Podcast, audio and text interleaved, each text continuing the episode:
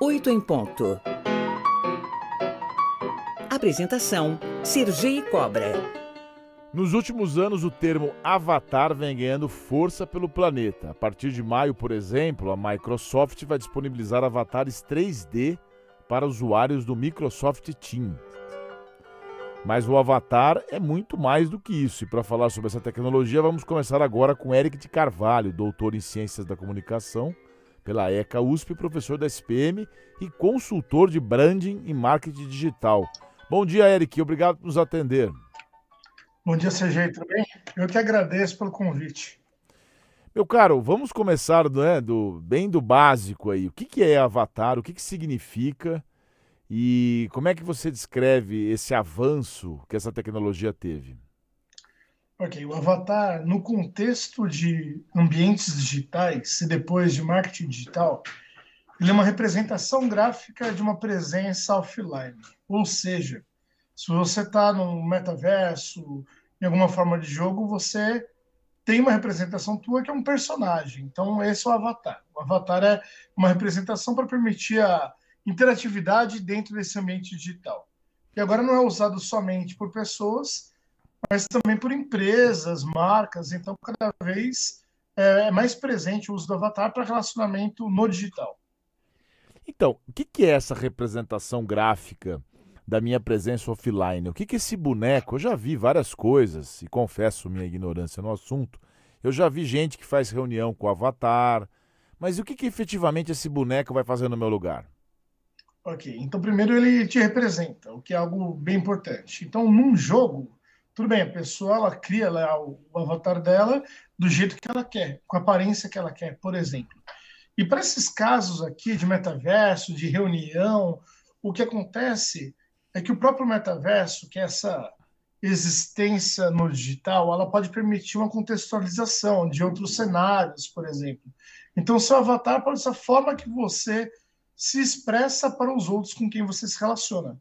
Então, quando tem uma reunião digital e as pessoas estão lá com o avatar, elas colocam a representação que elas querem. Alguém com terno, alguém de uma forma, de outra, com uma aparência similar à real ou diferente da real, porém todos se identificam daquela forma que eles escolhem se expressar. Essa é a ideia, a forma de se relacionar no ambiente digital. Tá. Bom, vamos pegar uns exemplos aqui para a gente poder entender. A Nestlé fez uma ação para comemorar o Dia Internacional das Mulheres por meio do avatar Moça, que reuniu personalidades como Elô da Riachuelo e o avatar da Sabrina Sapo. Sapo, desculpa, Sabrina Sato. que que, que que isso, o que que isso representou e como é que alavanca? É que busca um outro público, é isso? Que ao invés de ver a, a Sabrina Sato, quer ver o avatar dela, é isso? É, exato. Eu diria que a grande vantagem do avatar em termos de marketing digital é a presença dele. Então, esse caso, a, a Nestlé já trabalhou um bom tempo com o rejuvenescimento da moça, né, que carregava um, um balde de leite na cabeça, e isso foi se atualizando, e hoje ela tem novas interações. Então, ela saiu do mascote que ficava no rótulo para ser alguém que fala, que interage. Então, quando uma marca usa um avatar, o que ela faz é poder conversar com as pessoas. Ela cria um diálogo direto, sem precisar de um garoto propaganda, por exemplo. No caso da Sabrina Sato, da Elo, então, influencers que criam seus avatares, eles fazem uma representação deles e isso permite que eles falem com muita gente ao mesmo tempo e a qualquer distância. Então, você não precisa da presença, por exemplo, da Sabrina Sato. Ela pode falar com um parceiro à distância, pode fazer um encontro virtual e isso pode ser transmitido, as pessoas podem ver à distância, então a troca é que o avatar ele tem um alcance muito maior. É como se você, comparando com a TV, por exemplo, você alcançasse muito mais pessoas ao mesmo tempo, ao invés de precisar da sua presença física de fato. Acho que essa é a grande vantagem. É, essa é uma essa é uma vantagem perene que veio para ficar ou você acha que pode ser alguma coisa mais da, de uma tendência? Porque eu vi outro dia uma notícia dizendo seu próximo funcionário pode ser um avatar. Como é que a inteligência artificial pode se transformar nessa realidade? Vamos lá, então são dois pontos. O primeiro eu diria que é perene. Então o avatar não vai ser uma moda. Pode ser que está sendo bastante discutido agora. como a própria inteligência artificial está sendo bem discutido. Então, o que muda é o seguinte: vai ter um aperfeiçoamento dessa tecnologia. Então, por hora, você já cria seu avatar, eles são cada vez mais precisos, o avatar, por vezes, pode ser até 3D, e ele permite esse diálogo no ambiente digital. E isso vai ficar cada vez melhor e mais real. Então, provavelmente é uma tendência que veio para ficar e só vai ser aprimorada. E do outro lado, quando eu falar do seu próximo funcionário, pode ser um, um avatar, é possível. Então, a inteligência artificial ela tem uma lógica que é o machine learning, que conforme você interage com o computador, ele vai aprendendo o que você está falando. Então, existe hoje o, o chat GPT, vai ter o Bardo. Então, eles são inteligências artificiais ligadas às big techs, que você dialoga com eles, tira suas dúvidas, e se eles falarem algo que você discorda, você pode corrigir e falar: não, essa informação não é precisa. O correto seria tal. Algumas vezes que você alimenta a máquina, ou retroalimenta com novas informações, ele aprende com a sua informação. Então, isso que é inteligência artificial, é a máquina aprendendo contigo. Então, provavelmente, no ambiente de trabalho, é possível que alguns serviços passem a ser realizados por máquinas ou pelo computador, e o avatar ele é só a, a expressão da máquina. Então, o avatar, de novo, é uma aparência que ele vai ter dialogando com você. Vamos supor, hoje já é utilizado por algumas marcas como um SAP, né? um serviço de atendimento ao cliente, um SAC.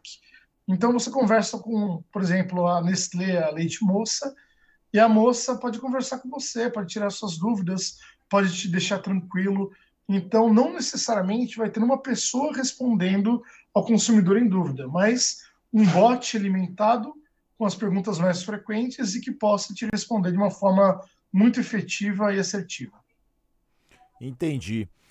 Bom, é, as empresas estão investindo nessa criação de avatares, é, um, é, porque a gente teve recentemente uma onda de demissões que atingiram essas big techs que você mencionou.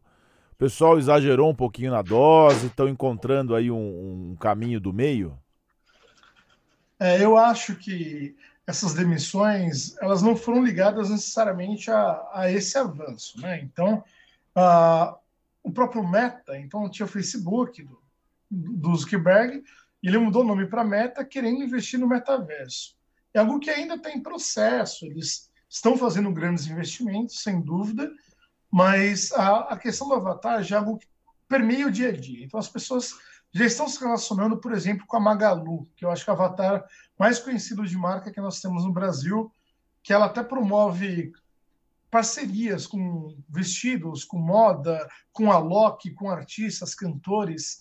Então, o que acontece? O avatar já está no dia a dia. Provavelmente, ele não vai deixar de estar no dia a dia.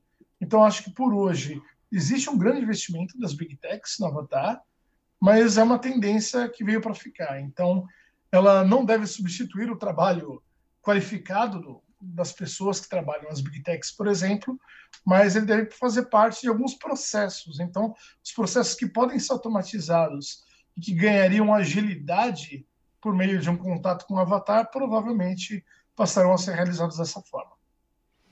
Muito bem. Ô Eric, eu acho que nós vamos criar aqui um avatar do oito em ponto. Vai ter um boneco Sergei falando sucesso na política é processo. Você acha que é uma boa não? Mais ou menos. Eu acho que é excelente.